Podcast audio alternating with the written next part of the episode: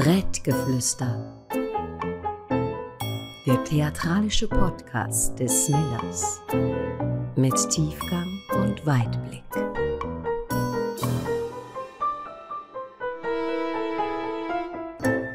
Ganz herzlich willkommen zu unserem neuen Millers Podcast Brettgeflüster. Einmal im Monat unterhalten wir uns mit Künstlerinnen aus aller Welt, wo später dann bei Millers werden auftreten und natürlich auch noch an ganz vielen anderen Orten. Und darum unterhalten wir uns überhaupt nicht nur um Kunst, sondern über alles rundum, über den Mensch hinter der Künstlerin, einem Künstler. Mein erster Gast ist ganz ein spezieller Gast, ein magischer Gast quasi, der Dr. Harry Keaton. Der Doktortitel, der hat er tatsächlich. Er ist einer der erfolgreichsten Mentalmagier und Illusionisten der Welt. Er hat den sogenannten Zauber-Oscar Fool Me in Las Vegas gewonnen. Darauf können wir dann später noch sprechen. Und befasst sich sehr intensiv mit dem Hirn. Das wird er uns auch in Millers zeigen mit der Show, mit der Brain Show. Und es ist wirklich unglaublich, was der Mensch mental auf dem Kasten hat. Und das Spannende ist, er hat auch ganz viele Parallelen gezogen zwischen der Politik und der Magie und hat ein Buch herausgegeben, und zwar «Wie der Minister die Jungfrau zersägte». Hallo Harry, es ist wunderschön, mit dir meinen ersten Podcast zu machen. Ja, große Ehre, Andrea. Hi, Woher hi. kommst du denn heute so? Äh, ich komme heute aus Frankfurt. Und bei Frankfurt habe ich nämlich die Werkstatt. Und da war ich schon fleißig zugange am Proben weil ich morgen einen Auftritt habe und das habe ich vorbereitet. Ich fand das wahnsinnig nett, dass du mir entgegenkommst und es ist natürlich eine schöne Steilvorlage, um dich zu fragen, ob du ein entgegenkommender Mensch bist und wie du dich überhaupt beschreiben Aha. würdest. Mal nur innerlich, auf das Äußerliche kommen wir dann noch. Ja, genau. Also äh, bin ich entgegenkommen? Ja, ich glaube ja. Ich glaube schon. Ich versuche zumindest in den Shows äh, Menschen abzuholen da wo sie stehen. Ich versuche Menschen zu verstehen. Es interessiert mich auch, wie Menschen ticken, was in ihrem Kopf vorgeht. Und äh, das ist ein zentraler Teil auch meiner Arbeit sowieso.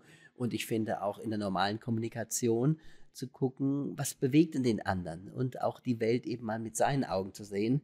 Das ist das Schöne natürlich auch dann. Wir können Perspektiven wechseln. Wir müssen nicht nur denken, okay, ich muss jetzt an meinen Futternapf unbedingt und so schnell wie möglich, sondern man kann eben auch gucken, vielleicht können auch zwei, drei an diesen Futternapf kommen. Damit hast du eigentlich fast schon beschrieben, wie du die anderen siehst, aber wie würdest du, wir fragen ein bisschen fieser. Okay, ja. Gib mir noch mal so zwei, drei schlechte Eigenschaften von dir. Schlechte Eigenschaften, unpünktlich.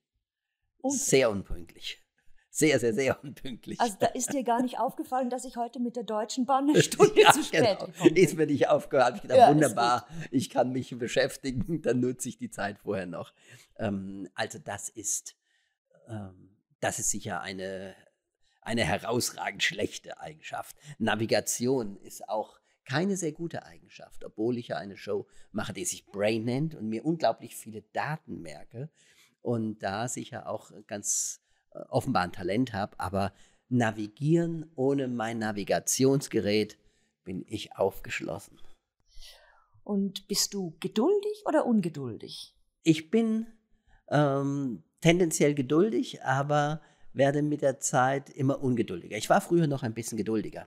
Okay. Heute bin ich nicht mehr ganz so geduldig, ähm, besonders mit mit Menschen, die einem die Zeit rauben. Da bin ich nicht mehr so geduldig einfach. Oder Menschen, die dann irgendetwas sagen, wo ich weiß, sie haben keine Ahnung von. Ja. das, das kann dann doch etwas nerven. Also generell schon noch geduldig. Du brauchst ja auch Geduld, wenn du probst. Hey, du bist halt mit deinen Requisiten, mit den ganzen Abläufen, du bist halt echt lange damit beschäftigt. Und wenn du jetzt sagst, ich will aber schnell jetzt zum Abschluss kommen, ich will schnell sein, ich will effizient sein, ähm, das kann manchmal klug sein, aber nicht überall. Nicht unbedingt in der künstlerischen Arbeit. Da braucht es auch Hingabe, es braucht Geduld, es braucht Zeit, es muss wachsen. Du hast ja dieses wunderbare chinesische Quote in deinem Buch. Ich glaube, es geht in etwa so, Eile gebiert schwächliche Kinder. Äh, ich habe es jetzt ja. gar nicht wirklich vor mir. Ich müsste es jetzt da irgendwie Ja, ja, gucken. so, so ähnlich, durchaus. Aber ich denke, das bringt es schon auf den Punkt. Weil die Leute dich ja nur hören und nicht mhm. sehen, könnte ich dich natürlich beschreiben, aber ich fände es auch schön, wenn du dich mal selber beschreiben würdest. Ach du je, ach du je, wie macht das? Ähm, Locken, braune Locken, das ist sicherlich das Markanteste. Und ansonsten äh, keine Kulleraugen, eher, eher Schlitzaugen. Oh. Ähm, ja, also eher mit Schlupflidern natürlich. Also jetzt kein Schlafzimmerblick, nein, aber Schlupflider. Verschmitzte und, Schlupflider, würde ich sagen. Wie bitte? Verschmitzte. Verschmitzte, ja, ja, ja vielleicht ja, ja. so. Verschmitzt, ähm, ich bin kein bedrohlicher Typ. Es gibt ja Leute, die siehst du und kriegst irgendwie so ein bisschen Angst. Das nicht. Ich bin kein dunkler Typ, eher ein heller Typ, sag ich mal, und komme wohl freundlich daher. Zumindest auf den ersten Eindruck. Vielleicht, also wenn dunkel ich mal, und hell nehme ich an, meinst du mehr so auf deine Ausstrahlung, die Persönlichkeit, oder? Ja, oder auch, auch dunkle, dunkle Augen. Ich habe eben ähm, eher blau-graue Augen und bin eher ein heller Typ. So. Dunkle Seiten hat natürlich jeder und das gehört ja auch dazu. Das, das macht es ja auch spannend, genau. Und nun kommen wir natürlich auf etwas ganz Interessantes. Ich ja. sehe ja deine Hände, die dieses Mikro halten. Ja, die siehst du, genau. Und ich sehe auch deine Hände. Ich glaube, ich bin mit je zu einer Million versicherten Händen im gleichen Raum. Ist das äh, richtig so? Das ist richtig, ja. Von der Signal Iduna, also diese Hände, ja, das ist wie ein Midas-Touch. Wenn ich dich berühre, dann bist du schon mal doppelt so viel wert oder dreifach so viel. Nein, Quatsch. Was beiseite, auf jeden Fall war es gar nicht so einfach, eine Versicherung zu finden, die Hände versichert. Ich habe mir gedacht, wenn Jennifer Lopez ihren Popo versichert, ähm, dann kann ich doch bitteschön und noch mit viel mehr Recht meine Hände versichern, weil ich die ja auch brauche. Das war aber noch vor der Zeit, wo ich die Brain Show gemacht habe. Jetzt würde ich lieber mein Gehirn versichern das wäre mir eigentlich fast lieber. Und da muss ich mal gucken, ob sich die Signal Iduna, das war die einzige Agentur, die sich darauf eingelassen hat, die mussten quasi ein neues Versicherungsprojekt ähm, oder Produkt, die sprechen ja auch von Produkten, obwohl man es nicht anfassen kann, die mussten ein solches Produkt schreiben, berechnen und so weiter. Und das haben die gemacht. Das fand ich ganz super. Interessante also. Frage, ob man das menschliche Gehirn versichern kann und soll. Äh, äh, das ja. ist eine, das ist schon fast, das grenzt an Philosophie. Ja, ja, ja. Also ich würde es gerne zunächst mal ganz profan aus Werbegründen äh, versichern lassen. Und Der einzige Mann mit dem versicherten Gehirn. Mit dem versicherten Gehirn, ja. Also wir versichern gegen alles Mögliche, gegen Demenz, gegen Parkinson. Mal gucken, ob sich da eine Versicherung darauf einlässt. Ich bin nicht ganz sicher, aber ich drücke dir die Daumen. Wenn wir jetzt von deinen Händen sprechen, mhm. dann waren die ja mal klein. Und als die mal ja. klein waren, warst du ein kleiner Junge. Und irgendwie ist dieser kleine Junge mit den wahrscheinlich damals schon blauen Augen und den Locken auf die Idee gekommen zu zaubern. Mhm. Kannst du dich erinnern, wie das angefangen hat? Ja, ja, ich hatte eine Spielkameradin im Kindergarten, die hatte so Biene-Meier-Flügel auf ihrem Rücken gespannt. Also das ist ja diese Biene, die da äh, im Zeichentrickfilm mit ihrem Freund Willi unterwegs ist. So. Und ich dachte mir als Kind, hey, die hat diese Flügel an und wollte, dass sie fliegt. Also habe ich sie überredet, dass sie auf eine Mauer klettert. Und dann wollte ich, dass sie springt. Die Mauer war wohl ein bisschen höher. Ähm, und das hat sie nicht getan. Und das hat mich wirklich gestört. Das fand ich irgendwie, als würde sie uns was vorenthalten. Also ich frage mich jetzt gerade ein bisschen, ob es wirklich gut wäre, dein Hirn zu versichern. Spreng. Spreng, ja. ähm, und das hat sie aber nicht getan. Und, äh, und sie hat dann angefangen zu weinen, wo ich denke, du hast doch diese Flügel. Jetzt zeig uns doch, was du kannst. Warum fliegst du nicht? Naja, sie hat es nicht getan und äh, sie hat geweint und äh, Eltern kamen, irgendwelche Erwachsenen haben mich geschimpft. Und daraufhin haben meine Eltern sich wohl erbarmt und haben mir einen Zauberkasten geschenkt. Und, und so ging das dann los. Ich habe dann viel, viel damit probiert und ähm, größer gebaut, kleiner gebaut, hatte dann einen Hobbyzauberer am Ort ausfindig gemacht, einen Italiener, und ähm, bin dann zu ihm quasi in die Lehre gegangen.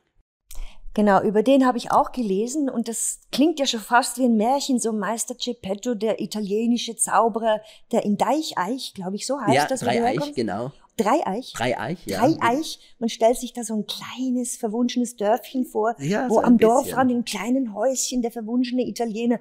Wie war das wirklich? Ähm, also tatsächlich war Dreieich seinerzeit noch aufgeteilt. Es besteht aus fünf Gemeinden, die zusammengefasst worden sind. Und dieser Ort eigentlich hieß Götzenhain. Und ähm, das war tatsächlich ein kleines Nest. Meine Eltern waren außerhalb gelebt, das heißt nicht mitten im Stadtkern, sondern eher auf der grünen Wiese. Haben sie gebaut, äh, wir hatten eine Druckerei gehabt, da waren Pferde und so weiter. Und äh, also nicht mitten im Ort. Und und dieser Nino De Caro, so hieß er, das ist nicht nur ein Künstlername, sondern wirklich, das war sein Name. Nino De Caro? Ja, Geil. ähm, also wie Caro, das, äh, die Farbe im Kartenspiel. Ähm, und der hat mich dann unter seine Fittiche genommen. Der hatte selber keine Kinder und war, war jetzt sicher, ich sag mal, ein durchschnittlicher Hobbyzauberer. Aber trotzdem, für mich war das sozusagen ein Tor zur großen Welt der Magie. Und hat mich dann sehr gefreut, dass ich ihn überzeugen konnte, mich doch zu unterrichten. Was wolltest du sonst noch werden? Ach, das ganz verschiedene Sachen. Also Bundespräsident hätte ich mal überlegen. Ähm, dann habe ich überlegt, ob ich, ob ich Filme drehe, ob ich vielleicht Lehrer werde oder ob ich Journalist werde. Aber eigentlich so der rote Faden durchgängig war immer die Magie. War auch die Option, will ich vielleicht den Verlag übernehmen? Meine Eltern hatten einen Zeitungsverlag, das waren zwei Lokalzeitungen. Ähm, das eine und sie waren auch die ersten, die Snoopies kennst du sicher auch, die Ja, klar. Peanuts gedruckt haben für Deutschland, witzigerweise. Ähm, das war, und damit habe ich dann mein Geld verdient. Als Kind habe ich quasi die Snoopy-Hefte, die Peanuts, verkauft auf den Flohmärkten. Und ja, und so ist das dann äh, gekommen oder habe dann später auch noch Bleilettern verkauft. Da wurde dann noch äh, ganz früher wurden ja in den Zeitungen wurden wirklich äh, einzeln die Buchstaben gesetzt ähm, noch und da gab es ganz viele Bleilettern. Und die sind ja jetzt irgendwie in super Sammelstücke. Absolut. Mittlerweile. Absolut. Und das Spannende finde ich aber, dass du eigentlich alles ja gemacht hast von dem, was du dir gewünscht hast, außer die Druckerei zu übernehmen. Also du bist Journalist geworden, Ja, ein Stück weit, ja. ja. du hast äh, Film- und Theaterwissenschaften Ja. studiert, Ja. wenn ich das richtig gesehen habe. Was ich spannend finde, was wenige Leute, die auf der Bühne sind, das sich sozusagen äh, zuerst in der Theorie angeeignet haben. ja. Und Nicht ganz, nicht zuerst in der Theorie, das stimmt nicht ganz. Ähm, wenn ich dich da korrigieren darf, weil ich schon als Kind ja aufgetreten bin. Also je nachdem, das waren natürlich Altenwohnheime, das waren andere Kindergeburtstage, wenn man das Auftreten nennen darf, aber das war dann auch schon der Gewerbeverein und solche Sachen. Aber es ist ja Also- schon ein bisschen die Geschichte, dass man sagt, man eben als Kind war man so dreimal in der Laiengruppe und denkt, Ja, ich ja, werde ja. jetzt Schauspieler, wird nicht angenommen an der Schauspielschule, studiert man mal Filmwissenschaften, wird nachher Genau. ein gnadenloser Kritiker, das bekannte Genie. Und das hat bei dir ja nicht stattgefunden. Du hast das studiert, Ja. du hast das vorher gemacht und du machst es jetzt und zwar Genau. immens erfolgreich. Und bereust du diesen Zwischenschritt, dass du dich auch akademisch den Themen angenähert hast? Nicht wirklich. Ich wüsste nicht, ob ich es gemacht hätte ohne meine Eltern, oh- ohne zu beweisen, dass man eben auch als Magier halbwegs gerade ausdenken kann. Meine Eltern waren natürlich nicht begeistert erstmal mit der Magie, also das als Beruf zu machen, konnten sich einfach nicht vorstellen. Es ist ja auch verständlich natürlich und auch eine berechtigte Sorge, kann man damit seinen Unterhalt bestreiten und so weiter. Und man ist ja doch immer noch in dieser Branche, naja, das sind die Schausteller, was die Zigeuner lernen und zuerst so. und so. Ja, genau. Genau, also das kennt man, dieses, ähm, dieses Narrativ. Aber äh, letztlich bin ich natürlich sehr froh, auch mit dem, was ich jetzt mache. Natürlich die Brain Show hat natürlich nochmal ein anderes Gewicht durch, ähm, durch den Studienabschluss. Ähm, das ist natürlich schon wertvoll. Und also es für dich oder wie die Leute dich wahrnehmen? Wie die Leute mich wahrnehmen. Eben, ich glaube, es geht schon in die Richtung, Genau, dass sie denken, unbedingt. ja, der hat ja studiert, der wird ja schon was Genau, können. unbedingt. In Deutschland Ja, ja. sowieso. Ja. Ähm, ob das nun dahingestellt ist, gut, man muss schon irgendwie da durchkämpfen und so weiter. Aber man kann auch ohne Studium, also ich kenne auch ganz viele, die ohne Studium ähm, einen tollen Lebensweg hingelegt werden. Also das ist, das Ah ja, ist, das äh, steht auch nicht zur Debatte, aber es genau, ist schon spannend, genau. das, was es macht in der Wahrnehmung der Leute. Und du hast ja eine ganz interessante Arbeit geschrieben. Du hast die Kommentare zur Wiedervereinigung in den Medien ausgewertet. So ist es. Genau. Das war also die Abschlussarbeit, quasi die Dissertation. Und ähm, wie gesagt, ich schreibe sehr gerne. Ich fand das auch spannend, vor allen Dingen dann, wenn du recherchierst und dieses Glücksgefühl, was du hast, wenn du im Archiv suchst zum Thema. Wir haben in Deutschland, ich weiß nicht, wie in der Schweiz ist, gibt es die klassische Zweiteilung zwischen Nachricht und Kommentar. Also ja. sozusagen, die Nachricht ist der heilige Gral, das ist sozusagen die objektive auch das ist natürlich eine gewisse Illusion, Rein weil natürlich das ist in der Schweiz auch genau, diesen Ethos. Genau. Gab's. Und dieser die Nachrichten auch das ist eine Ware, das muss man auch mal sagen und Nachrichten werden auch ausgewählt und werden gewichtet. Also es gibt nicht die neutrale Nachricht sozusagen, aber aber wie auch immer, so ist der Grundgedanke dahinter, der Kommentar, da gibt natürlich dann jemand seinen Senf dazu und bewertet es und wir trennen das ganz sauber. Ähm, genau, soweit, so gut. Und es haben ganz viele Leute über die Nachricht natürlich geschrieben, ähm, was eine Nachricht ausmacht und die Geschichte der Nachricht und, und, und. Aber der Kommentar war da relativ unterbelichtet. Und ähm, dann habe ich mich daran gesetzt, denn die Aufgabe bei so einer Dissertation ist ja auch immer, was Neues zu machen. Also so wie, wie ich in der Zauberei für mich sehr gerne vornehme, irgendwie etwas zu machen, was vielleicht einen anderen Blickwinkel hat oder einen anderen, ähm, etwas rauskitzeln aus einem Effekt, den vielleicht andere noch nicht so gesehen haben. Ja, und dann hat man dieses Glücksgefühl, wenn du im Archiv bist, was ja eigentlich erstmal von außen gesehen grottenlangweilig ist. Da sitzt Bisschen jemand staubig, ja, genau. und, und sieht wirklich lauter Akten vor sich. Also äh, langweiliger geht's. Also es hat ja nun gar nichts mit Show und so weiter zu tun. Aber dann dieses Glücksgefühl, wenn du dann etwas findest, wo jemand was geschrieben hat zu deinem Thema, nämlich Kommentare, das ist dann schon, das war schon interessant. Wie so ein Goldgräber fühlst du dich da manchmal. Und das war ja noch eine sehr politische Arbeit. Mhm. Und das Spannende ist, du hast dich dann doch für die Zauberei entschieden als Hauptberuf. Ja, unbedingt. Weshalb? Ja, äh, naja, es ging nicht anders. Es ging einfach nicht anders. Ich hatte dann äh, bewiesen, okay, ich kann, ich kann auch akademisch arbeiten oder ich kann auch andere Berufe ausüben. Aber ähm, das war eben der große Kindheitstraum. Also das ist natürlich doch ein großes Glück, wenn du Menschen verzaubern kannst, wenn du auf der Bühne stehst und, und in dem Moment kannst du ein Glücksgefühl erzeugen und niemand, es wird kein Krieg geführt, es ist keine, es gibt keine Auseinandersetzung in diesem, es ist wie so eine Art Glückswolke, sag ich mal. Alles sind in diesem, in einer, ja, in, in, einer Schwingung sozusagen miteinander verbunden. Und das ist schon toll, dieses Glücksgefühl, was ich, was ich dann öfter auch bei Musicals gesehen habe, so diese heitere Unbeschwingtheit. Natürlich kann man auch, in, auch andere Themen in die Zauberei aufgreifen, aber letztlich ist es doch wie so ein Versprechen, ähm, Wunder sind möglich. Und das ist so. Das ist so spannend, weil du hast auch irgendwann an einer Stelle gesagt, eben, dass fast jedem Menschen wohnt ähm, das Bedürfnis nach Macht inne, weil wir als Kinder ohnmächtige Wesen sind. Genau, das habe ich. Du sagst, du hättest dich auch als ohnmächtiges Wesen empfunden als Kind. Ja, absolut, absolut. Also das habe ich gesagt in dem Kontext von, von meinem Buch über Politik und Zauberei. Und ähm, natürlich, du kommst als Kind auf die Welt und sind lauter Grenzen da, was du machen darfst und was du nicht machen darfst. Und, und du merkst ja ganz schnell, okay, Mensch, ich kann leider nicht fliegen oder ich kann Du keine. kannst nicht mal das Kind dazu überreden, für dich zu fliegen. genau, genau. Hätte ich es doch nur runtergeschubst, dann ja, müsste mir das jetzt nicht anhören das, von dir. Ja, ja, ist ja gut. Im hohen Bogen hätte ich es runtergeworfen. Also es fliegt, es fliegt. Aber ähm, natürlich bist du als Kind ähm, erst einmal lernst ja immer mehr sozusagen die Realität in Anführungszeichen kennen, die Grenzen und so weiter. Also lernst ja mehr das kennen, was nicht geht. Aber als die Sachen, würdest du sagen, du hattest eine glückliche Kindheit? Oder ähm, ist das anmaßend?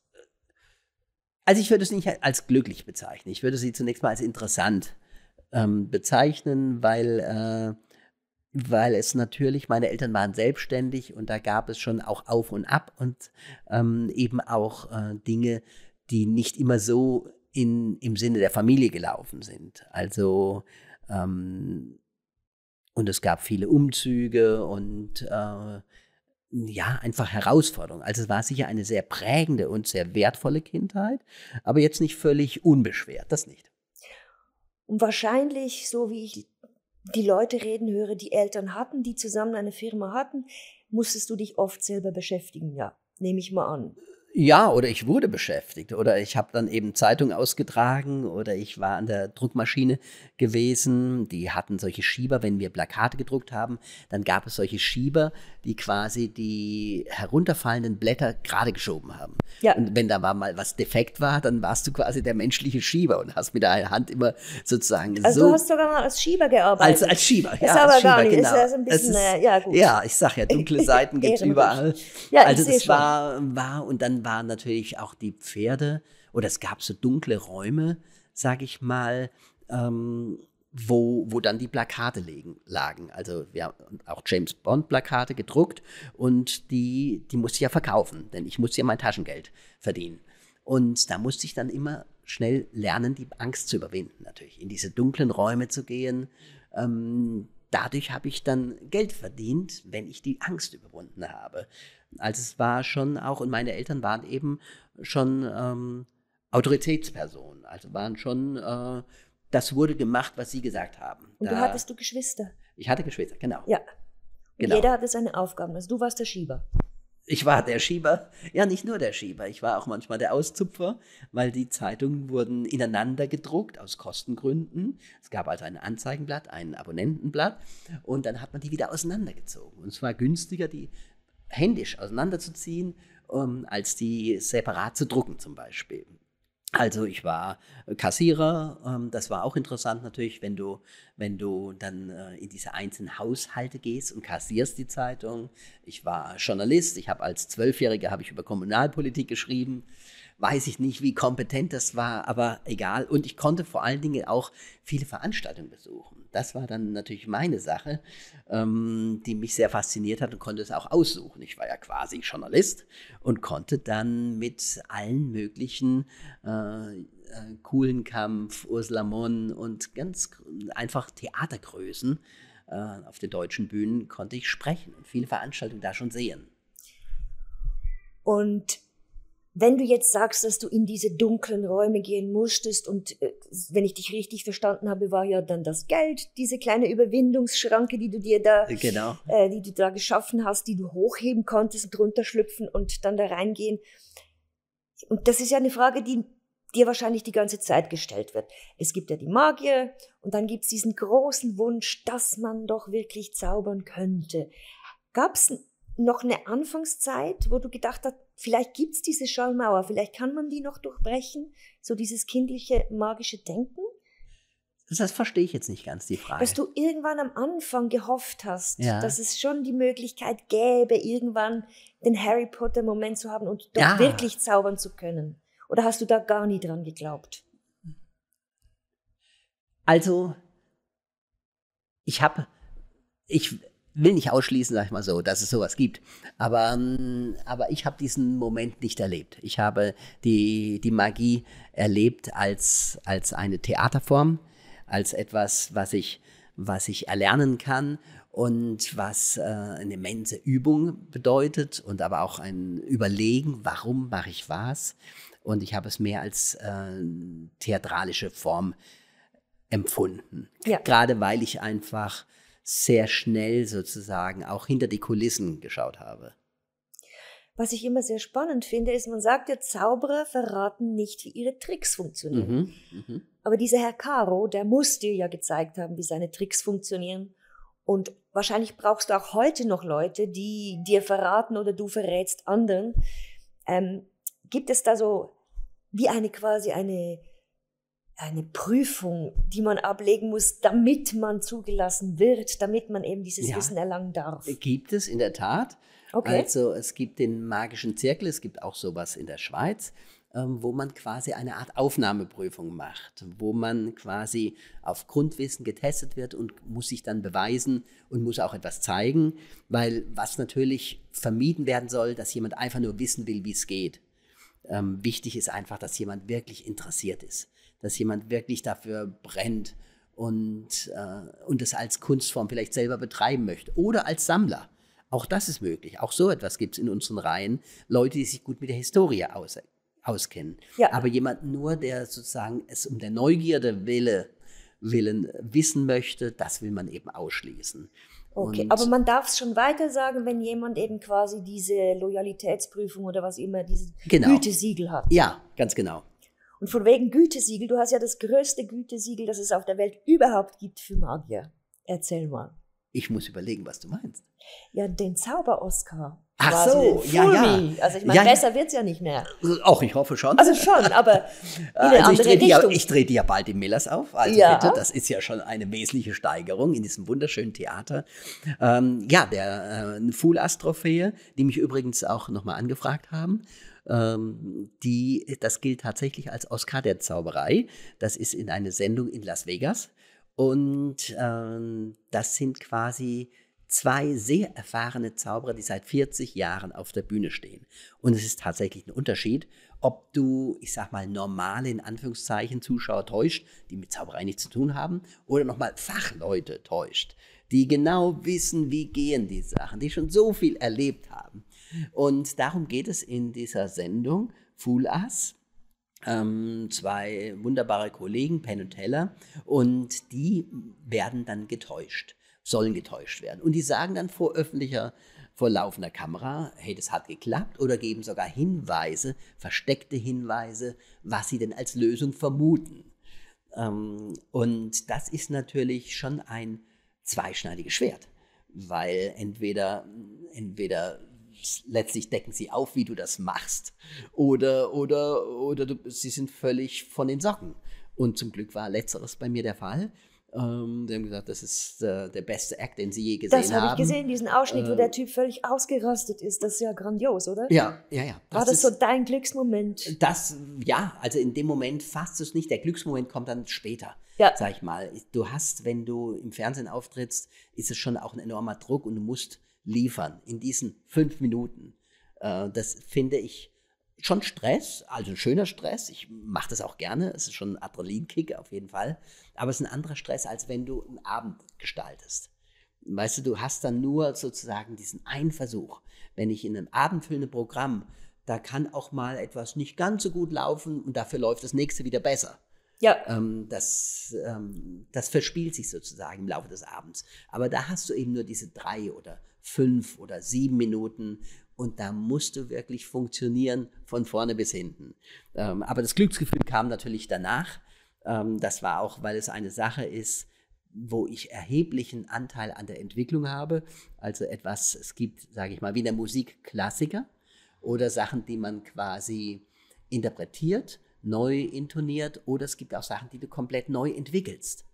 Und wir haben eben dieses äh, gemeinsam mit zwei anderen Kollegen, gemeinsam dieses Tastgefühl sozusagen in der Zauberei ähm, integriert. Und- Magst du das mal kurz beschreiben, die Nummer mit dieser äh, ja, Kiste? also äh, im Prinzip ganz simpel. Eine Zuschauerin greift einen Gegenstand in einer Kiste, den sie nicht sieht, also ist oben ein Loch in der Kiste und beschreibt ihn. Also sie fühlt dann zum Beispiel äh, einen Schwamm Ja. und dann kommt ein Handy raus. Also etwas völlig anderes. Sie fühlt auf jeden Fall etwas völlig anderes, wo man denkt, was ist jetzt mit mir los? Spinne ich nicht richtig. Spinne ich Eben, nicht das richtig. Hirn ist nicht versichert. Das Hirn ist nicht versichert. Ja. Aber wir können unserer Wahrnehmung nicht wirklich trauen. Und wir überhaupt überschätzen wir unsere Wahrnehmung. Und ich finde das auch eine wichtige Botschaft von der Zauberei, weil du siehst halt, du kannst dich nicht zu sehr absolut setzen. Also das Gehirn ist derart, na, ich will nicht sagen leicht zu täuschen, aber wenn es jemand versteht, kann er das gut täuschen. Und ich komme zu euch ins Theater, ich sage von vornherein, Leute, ich täusche euch. Und trotzdem funktioniert's. Und die geben dir noch Geld dafür. Und die geben noch Geld dafür. Aber jetzt stell dir mal vor, ähm, ich täusche und sage es noch nicht mal. Also irgendein Trickbetrüger.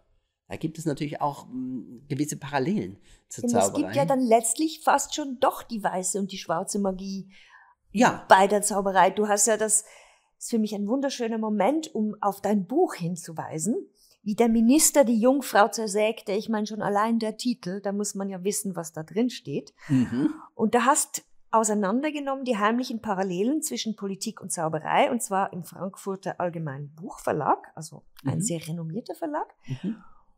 Und es ist erschütternd, muss ich dir ganz ehrlich sagen, wenn man das liest. Ich empfehle das allen, vor allem gerade so in der jetzigen Lage. Dinge, die du da beschreibst, die sind einfach nur erschütternd. Eben diese, wie Merkel zum Beispiel ähm, Leute ignoriert hat und, und sie völlig entkräftet, was ich noch die harmloseste Variante finde. Aber ähm, du hast da, wie man das Auge führt, wie man die Leute zum Beispiel, du sagst ja, die eine Technik ist, nie, sage nie, was du tun wirst. Mhm. Genau. Ganz und dann guckt man Moment. an die Politik und denkt, ach so. Ja. Oder lege dich nicht fest. Und dann aber so Formulierungen, bei denen man doch das Gefühl hat, der Politiker, die Politikerin hätte einem doch was versprochen. Genau. Und das stimmt nicht. Genau. Es funktioniert auch nicht. Tatsächlich können sie es auch nicht wirklich, weil du weißt ja nie, wie eine Wahl ausgeht. Du weißt nicht, wie stark dein Koalitionspartner ist, was du wirklich durchsetzen kannst. Also du kannst natürlich äh, immer sagen, was du gerne tun würdest, aber letztlich äh, können sie sich auch nicht festlegen. Andererseits erwartet natürlich ein Wähler das. Du willst wissen, wofür steht denn jetzt der Mensch? Was wird er denn tun, wenn er gewählt wird? Und ich fand das interessant. Ich bin ausgegangen, es gab im 19. Jahrhundert ganz viele Karikaturen, die Zauberer als Politiker dargestellt haben oder umgekehrt. So nach dem Motto, guck mal hier, was die für Illusionen, was die uns so vormachen.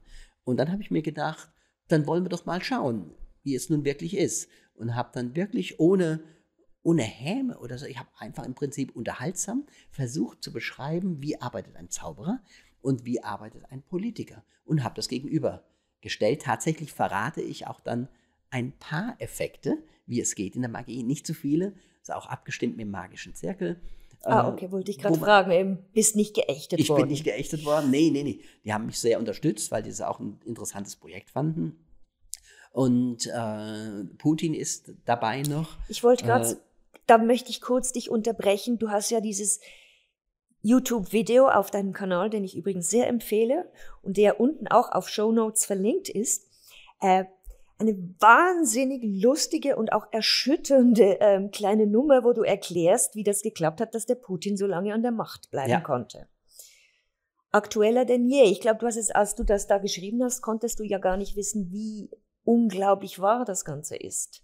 Genau, so ist es. Und natürlich muss man auch loslassen können als Politiker, was, was Merkel als eine der wenigen gelungen ist, wirklich. Ähm, die hat dann wirklich auch gesagt, jetzt ist gut ähm, aber ein, ein Mann wie Putin, der hat eben einen bestimmten Effekt. Ich will ihn jetzt nicht im Podcast verraten, aber nein, man nein, sieht nein, es, muss man, man sich ansehen. Im, Im, Video, ähm, welchen Trick er angewendet hat, um einfach lange und länger als vorgesehen an der Macht zu bleiben. Und da möchte ich jetzt gerade noch anknüpfen. Nachher kommen wir auf jeden Fall noch auf das Hirn zu sprechen. Ähm, Du hast ja die Bundestagswahlen, habe ich das richtig? Bundestagswahlen, ja, ja. als Schweizer will man immer ja, Bundesrat sagen, das ist ein bisschen peinlich. Ähm, 2002 wirklich super genau die Wahlresultate vorausgesagt. Mhm. Auch für, für Fußballergebnisse. Und ich habe mir so überlegt, wenn ich jetzt die Welt angucke, könntest du das noch immer? Sind die Mechanismen die gleichen? Oder musst auch du sagen, nee, ich blick das nicht mehr? Naja, es gibt eine Menge, Menge Dinge, die ich nicht verstehe, weil einfach so viel hinter den Kulissen läuft. Ähm, das können wir alles tatsächlich nicht verstehen, warum eine Pipeline irgendwie auf einmal nicht funktioniert, wer dahinter steht und, und, und. Die ganzen, äh, das ganze Kräftespiel. Aber im Prinzip gibt es immer einen einfachen Spruch, wem nutzt es? Ja, also die, die ganzen Wohnung. Entscheidungen genau werden einfach getroffen, weil jemand einen Nutzen hat. Also es geht viel weniger ähm, leider um die Menschenrechte, die dann immer so vorgetragen werden wie so eine Monstranz äh, oder um, um wir wollen anderen helfen und es geht in der Regel um wirtschaftliche Interessen. Und natürlich könnte ich jetzt auch Vorhersagen treffen, ähm, aber das ja, mache ich nicht mehr. Es ist eine Art von Theater. Ähm, Im Moment liegen meine Schwerpunkte woanders einfach. Aber die liegen woanders, weil es dich nicht mehr so interessiert und nicht, weil du sagst, das ist jetzt so ein Zirkus geworden, den keiner mehr durchschaut. Äh, das nicht. Also die Vorhersagen, die würden sicher noch, die würden sicher noch möglich sein. Äh, aber ja, ich, ich stehe natürlich auch als Magier stehe ich ja auch für Entertainment. Das heißt, ich muss Ja, schon es ist vorsichtig nicht so sein. unterhaltsam, die Leute vorauszusagen, die jetzt gerade die Macht ergreifen. Da hast du schon recht. Das, dann bist du Ja. nur der Hiob. Dann kannst du den Job von Ja, Hiob genau, du dir dann genau, krallen. genau. Wer, wer will den schon? Ich möchte jetzt natürlich so überleiten auf dein Lieblingsthema. Du hast ja gesagt, irgendwie jeder Künstler, jede Künstlerin braucht ein Thema und dein Thema, je länger, je mehr, ist das Gehirn. Mhm. Ja, Und du hast auch diesen wunderbaren Blog bei dir auf der Seite, wo du beschreibst dein Hirn wie ein Haustier, das nicht ganz so gut an der Leine folgt und ab Mhm. und zu streunt. absolut. Und das ist so ein tolles Bild.